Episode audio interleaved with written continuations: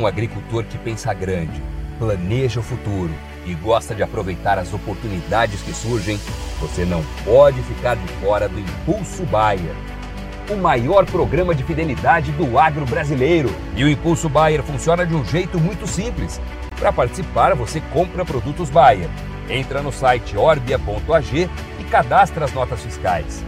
E assim que a sua nota for aprovada, seus pontos serão calculados você já poderá resgatar produtos e serviços. Também a partir do cadastro das notas fiscais, você junta impulsos que vão determinar o seu número de estrelas. Você pode ser cliente de uma a cinco estrelas. Quanto mais produtos Bayer comprar, maior será sua classificação e mais benefícios você acessa, como entrada gratuita em eventos, viagens exclusivas e acesso a soluções que vão alavancar o seu negócio.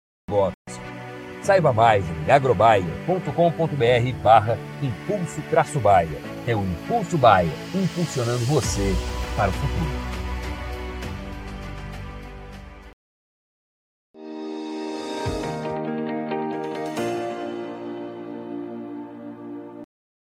Olá, muito boa tarde, você internauta ligado aqui nas nossas informações no site Notícias Agrícolas. A gente dá sequência à nossa programação de boletins, agora para falar um pouco mais sobre mercado do petróleo, como a gente costuma fazer às quartas-feiras. E para isso eu tô por aqui hoje com o Thiago Davino, ele que é analista de mercado da Agriinvest. Thiago, boa tarde, obrigado pela sua presença aqui com a gente. Eu que agradeço o convite mais uma vez e vamos conversar sobre petróleo, né? Bastante volatilidade no preço dessa matéria-prima que impacta a vida de todo mundo. Com certeza. Tiago, o mercado tem oscilado bastante né, nos últimos dias, principalmente desde a, a, semana passada, né, acompanhando essas questões envolvendo as tensões no Oriente Médio. Hoje, por exemplo, o mercado teve mais um dia de alta. Até é, vou atualizar já essas cotações para ver como é que o mercado está operando nesse finalzinho de dia.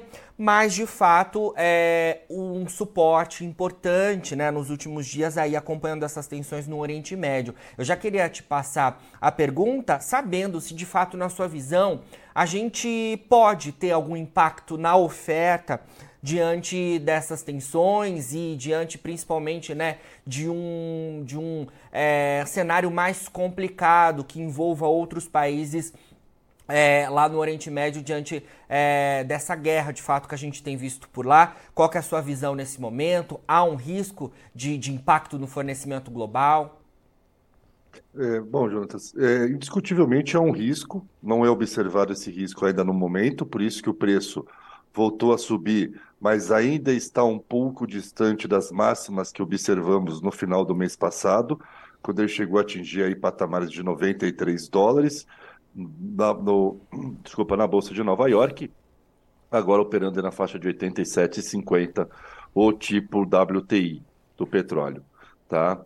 E por que, que ainda não há essa disparada no preço? Porque, por enquanto, o conflito ele fica ainda muito mais concentrado entre Israel e o grupo Hamas. Então, isso ainda faz com que não haja uma participação dos demais países árabes, que é uma grande preocupação do mundo, porque sempre volta na mente das pessoas, principalmente do mercado, os grandes choques de oferta que tivemos nas crises do petróleo 1 e 2 na década de 70, a primeira em 73 e a segunda em 1979. Naquele período, naqueles anos, houve uma união entre todas as ligas dos países árabes contra Israel. E a retaliação, com a maneira deles retaliarem não só Israel, mas o Ocidente que apoiava aquele país, foi fechar a torneirinha da oferta de petróleo. Por enquanto, como ainda está concentrado, então, basicamente ali na região da faixa de Gaza e em Israel, o preço ainda tem ficado relativamente comportado. Mas o grande temor de todos é uma participação do Irã mais forte na guerra, ela entrando de fato na guerra para tentar para apoiar o grupo terrorista Hamas. Esse é o grande receio no mercado. E por quê? Porque existe um estreito na região do Golfo do Pérsico, que é o Estreito de Hormuz, do qual o Irã está inserido geograficamente. Esse estreito fica entre o Omã e o Irã, e por esse estreito passa 20% do comércio internacional de petróleo no mundo. E a Irã, como uma forma de retaliar Israel e os países ocidentais, poderia vir a buscar fechar esse estreito, impedindo a navegação dos, navio petro dos navios petroleiros e, dessa forma, trazendo um choque de oferta significativo que acabaria sendo explosivo ao preço da commodity. Então, o grande receio do mercado ainda é, a cada ataque mais forte de Israel a Hamas, como que o Irã vai estar reagindo. Por hora, o Irã ainda não tem se posicionado de como um país que vai comprar essa briga. E aí, por isso, o preço ainda fica relativamente calmo. Mas o receio é essa participação num futuro do Irã, caso as, as tensões escalem-se muito Ontem foi exemplo clássico disso. Após a divulgação do noticiário daquela bomba que atingiu o hospital e, e infelizmente matou 600 civis, havia um receio que o Irã pudesse já trazer alguma resposta.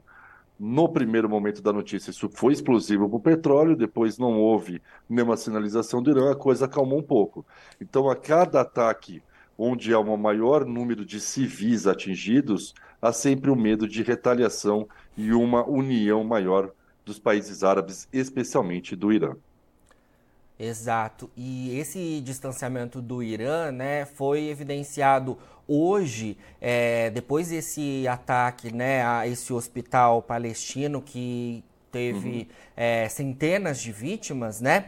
O Irã, nesta quarta-feira, ele pediu um embargo de países muçulmanos ao petróleo e a outros produtos a Israel, depois, depois justamente de, desse ataque que você mencionou na véspera, né? Eu queria saber é, esse, é, esse pedido de, de embargo do Irã a Israel. É entender um pouco esse cenário, né? É, esse país ele tem, é, ele é importante é, para outros países em relação ao fornecimento no Oriente Médio, é, ou de fato é, esse pedido do Irã ele é mesmo algo que, que seja mais simbólico do que de fato tem algum impacto na sua visão para o mercado?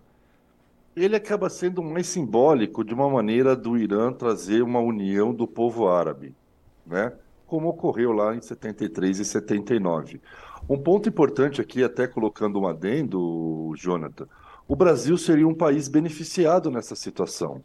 Hoje, o terceiro maior fonte de importação de petróleo pelo Israel é o Brasil. Uhum. Os Estados Unidos e Brasil. A Arábia Saudita parece que não chega a 20% a região ali de que oferta de petróleo para Israel. Porque eles já são brigados historicamente, né? Sim. Eles já não são muito de fazer negócio entre eles, né? Há sempre essa separação entre o povo de Israel e os demais países árabes. Então isso poderia respingar até positivamente ao Brasil, fazendo que, que Israel tivesse que vir a comprar ainda mais petróleo nosso. Mas não seria um grande volume, porque a participação da oferta de petróleo dos países árabes a Israel é pequena pela questão do contexto histórico que vem aí, na verdade, desde após a Segunda Guerra Mundial, né? E aí intensificou na década de 70. Tá? Então é mais simbólico, de fato, essa, essa questão, que é uma maneira né, de falar, olha, não estou aqui também de bobo, estou aqui atento ao que né? você está fazendo, monitorando, então se você continuar nessa escalada, em algum momento eu vou reagir. Só que ao mesmo tempo, Jonathan, a gente tem um ponto importante aqui a de falar sobre o Irã que é o seguinte: como todos sabem, o Irã é um país que tem dificuldades econômicas por conta dos embargos financeiros que ela sofre, que ela sofre dos países do Ocidente e por também não ter acesso ao meio do modelo de transações internacionais que é o SWIFT, mesmo problema que hoje a Rússia vive. E por conta daquelas questões de terrorismos, questões de receios de armas nucleares, o Irã vem buscando ceder nos últimos meses para buscar um acordo com os países europeus e os Estados Unidos para reduzir esses embargos financeiros e até ser eliminado.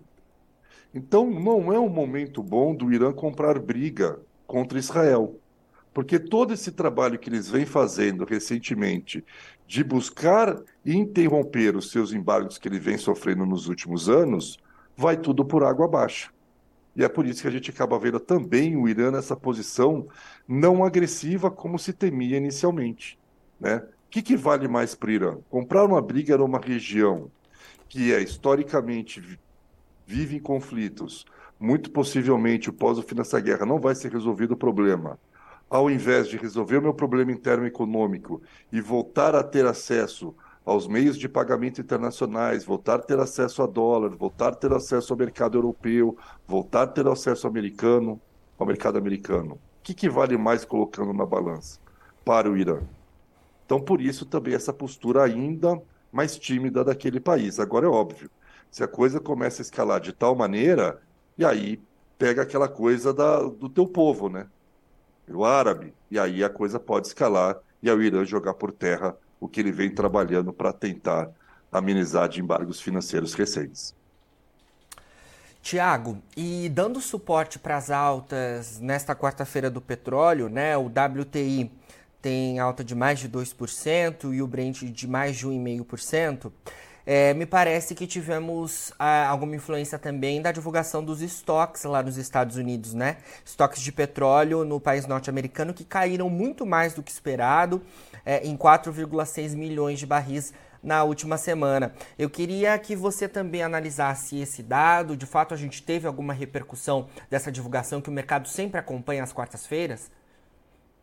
Olha, esse dado ele acaba, claro, trazendo um, um, movimento ao preço, ele acaba contribuindo, mas o principal driver do momento segue sendo o conflito né, entre Israel e Hamas e também a questão da política monetária americana que tinha trazido uma pressão de queda para o preço do barril do petróleo depois de atingir as máximas no final de setembro.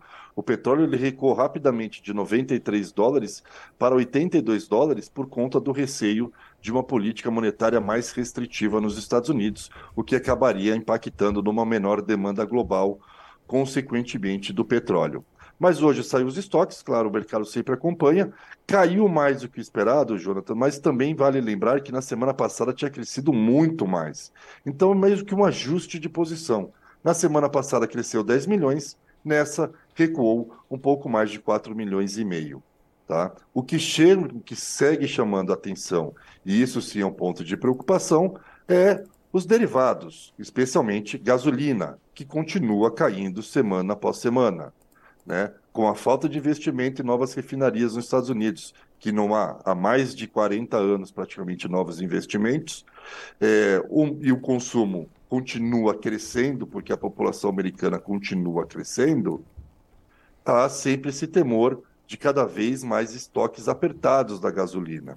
E aí levando o preço a disparar no mercado internacional, também dos derivados, aí puxa o óleo diesel junto, traz também o preço do etanol na carona naquele país e impacta no custo do combustível, como nós observamos no último dado de inflação nos Estados Unidos, que foi divulgado agora na quinta-feira passada pelo governo norte-americano e mostrou uma alta de 1,5% no custo de energia, sendo o combustível responsável por mais de 5% da alta e surpreendeu a inflação divulgada naquele dia, trazendo queda para as bolsas, alta para o dólar e também queda para boa parte das commodities.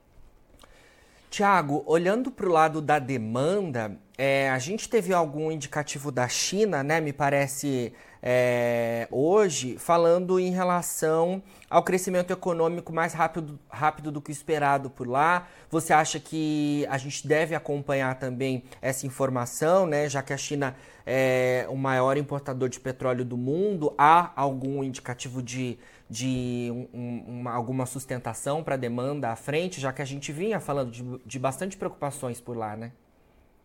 Com certeza, a China ela vinha sendo um ponto de preocupação. Os números são divulgados pelo governo chinês. Sempre há uma certa desconfiança aos números que são reportados por lá, mas o mercado acaba comprando, porque senão, né, é, aí fica difícil de, de, de tocar é, as perspectivas e análises macroeconômicas. Mas surpreende esse número de 4,9% de crescimento. O mercado esperava um crescimento de 4,4%, ou seja, meio ponto percentual abaixo do que foi divulgado pela China. Mas quando a gente vai olhar indicadores internos na China, Jonathan, não, não dá para esperar a China como uma locomotiva do crescimento econômico, mas não. tá? O setor de construção civil lá tem sido muito penalizado, né? A gente teve notícias aí toda manhã agora, desde segunda-feira, a dificuldade enorme da Evergrande em cumprir seus compromissos financeiros. A segunda maior construtora abaixo da Evergrande também sinalizando muita dificuldade para pagamento de bond, de títulos de bondes em moeda estrangeira no fim do ano, e isso é consequência de uma contínua deterioração do setor imobiliário americano. Desculpa, chinês. O modelo de crescimento da China está saturado. Crescimento à base de investimento na China, à base de construção civil, já esgotou. Né? Tem muitos imóveis vazios, né? tem até as chamadas cidades fantasmas. E isso tem levado ao quê? Uma derrocada do preço dos imóveis. E o setor de construção na China ele é responsável por 25% da mão de obra. Então, 25% dos trabalhadores chineses trabalham nesse setor da construção civil. 70% do que as províncias chinesas arrecadam advém de venda de terrenos para construção. E não está tendo mais venda de terreno porque não tem por que construir mais imóveis se tem cheios desocupados, prontos para vender. Além disso, há um desemprego muito grande na população jovem chinesa. Hoje ultrapassa a casa dos 22%. O número está tão alto que o próprio governo chinês falou que não vai divulgar mais. E o que, que isso impacta no setor de construção? É, o chinês só casa se ele tiver condições de comprar um imóvel. Então, se ele está desempregado, ele vai ter muito mais dificuldade de conseguir acesso, adquirir um imóvel para sair da casa dos pais. Se ele não consegue sair da casa dos pais, não casa, não compra imóvel e o setor de construção padece. Então, eu diria que, apesar do número do PIB ter surpreendido positivamente, assim como os dados de produção industrial e vendas no varejo, a situação econômica da China interna ainda está muito longe do que foi há pouco tempo atrás a grande locomotiva do mundo. Ainda apresenta um crescimento de número de PIB bem interessante, mas quando a gente olha alguns setores internos, não só apenas setor de construção, setor de luxo, que o chinês tem uma, né, um grande é, desejo por comprar marcas de luxos da Europa e dos Estados Unidos. Tivemos agora há pouco o, o, o feriado do Gold Week no, na China e o, e o, volume de vendas de artigos de luxo ficou muito abaixo do, do esperado. Então, não veria a China ainda como um fator de preocupação da demanda. O que tende ainda a manter o preço suportado do petróleo é muito mais do lado da oferta. No primeiro ponto, com a Arábia Saudita e Rússia cortando a produção mês a mês, e agora a ganhando o adicional de risco dessa guerra Israel e Palestina. Para a gente finalizar, Tiago, eu queria falar um pouco mais sobre perspectivas. Né? A gente falou então é, de dados pesando positivamente ao mercado, né? envolvendo as, as tensões no Oriente Médio. É algo que eu imagino que é, o mercado não perca do radar tão cedo, né? E a gente seguirá acompanhando tudo isso. A gente falou também sobre a divulgação dos estoques norte-americanos, apesar de não ter pesado tanto, foi de alguma forma um, um outro ponto de atenção e também do lado autista para o mercado. E essa questão da demanda chinesa também. Diante disso tudo, é, a gente tem um mercado que deve muito provavelmente fechar a semana no positivo. A gente, claro, precisa acompanhar ainda esses próximos dias, mas o balanço é, até o momento é positivo para o mercado no acumulado da semana. E queria saber é, a sua visão diante disso, se, se a gente deve olhar um mercado muito mais voltado para o lado autista nos próximos dias e como é que ficam as perspectivas para o mercado no médio e longo prazo, né? até o final do ano principalmente. A gente deve seguir com esse cenário autista prevalecendo sobre os preços? Há algum é, fator de atenção do lado baixista que pode limitar de alguma forma as cotações? Tem sim, e eu, tem dois fatores, eu diria, do lado baixista, tá, Jonathan? E o que está segurando de novo a alta do preço do petróleo é única e exclusivamente esse conflito Israel-Hamas. Se não era factível, a gente já está vendo o petróleo buscando a, o suporte dos 80 dólares do barril. Sim. E o porquê eu comento isso? Primeiramente, saímos do período sazonal de alta do preço do barril do petróleo, que ele se estende durante todo o verão do hemisfério norte e início do outono naquela região, principalmente olhando Estados Unidos. Então tem um fator sazonal que é outubro, novembro e início de dezembro, historicamente, o preço do barril do petróleo ele é baixista. E vinha sendo se comportando assim até a véspera da, do estouro do conflito lá no Oriente Médio. O segundo ponto, que deve ser levado em consideração, é a incerteza com relação ao rumo da política monetária norte-americana. Ainda há muita indecisão se o Fed vai ou não vai subir mais os juros. A cada nova alta de juros, as preocupações que o setor bancário americano vão aumentando, as preocupações com uma possível recessão da maior economia aumentam. Né? A gente teve, depois da, do dia 20 de setembro, quando o Fed sinaliza eu vou manter a taxa de juros em patamar elevado por mais tempo do que eu imaginava anteriormente, uma forte aversão ao risco, dólar em disparada mundo afora, bolsas caindo significativamente e o próprio preço do petróleo, três dias depois, começando também a reagir fortemente negativamente. Então, eu diria que para dar sustentação a essa alta, a gente precisa de uma continuidade da escalada do conflito no Oriente Médio. Se houver alguma sinalização de abrandamento desse, de, desse conflito, que parece difícil no dia de hoje, mas cada dia na guerra é um dia.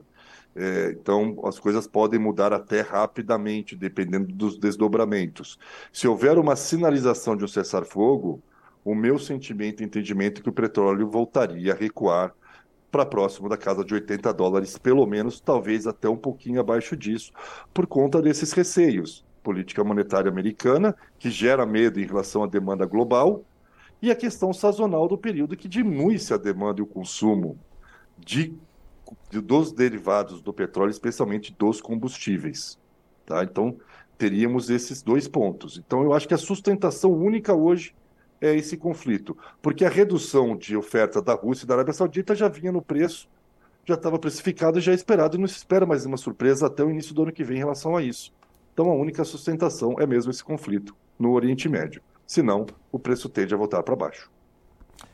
Vamos acompanhando então tudo isso, importantes informações né, relacionadas ao mercado do petróleo, mas que, como a gente sempre faz questão de mencionar, que envolvem é, todas as commodities e inclusive as commodities agrícolas, que é o ponto principal né, de atenção dos nossos internautas aqui no Notícias Agrícolas. Tiago, obrigado pela sua entrevista mais uma vez. Sempre que tiver novidades aí da, da Agriinvest, chama a gente por aqui para a gente atualizar os nossos internautas, tá bom?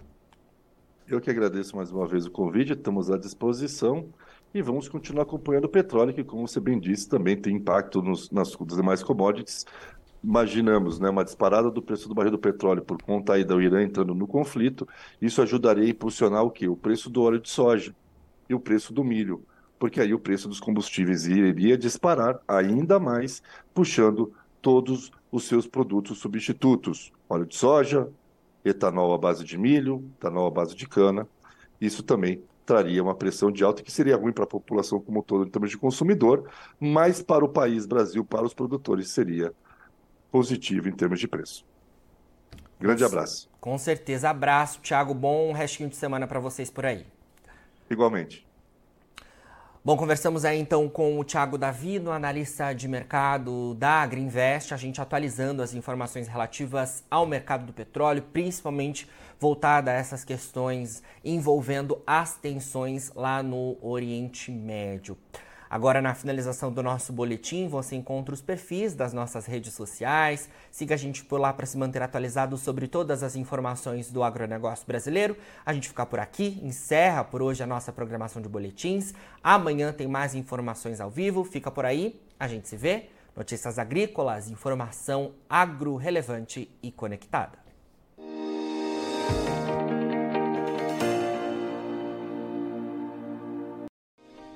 Se inscreva em nossas mídias sociais. No Facebook, Notícias Agrícolas. No Instagram, arroba Notícias Agrícolas. E em nosso Twitter, arroba Norteagri. E para não perder nenhum vídeo, não se esqueça de nos acompanhar no YouTube e na Twitch, Notícias Agrícolas Oficial.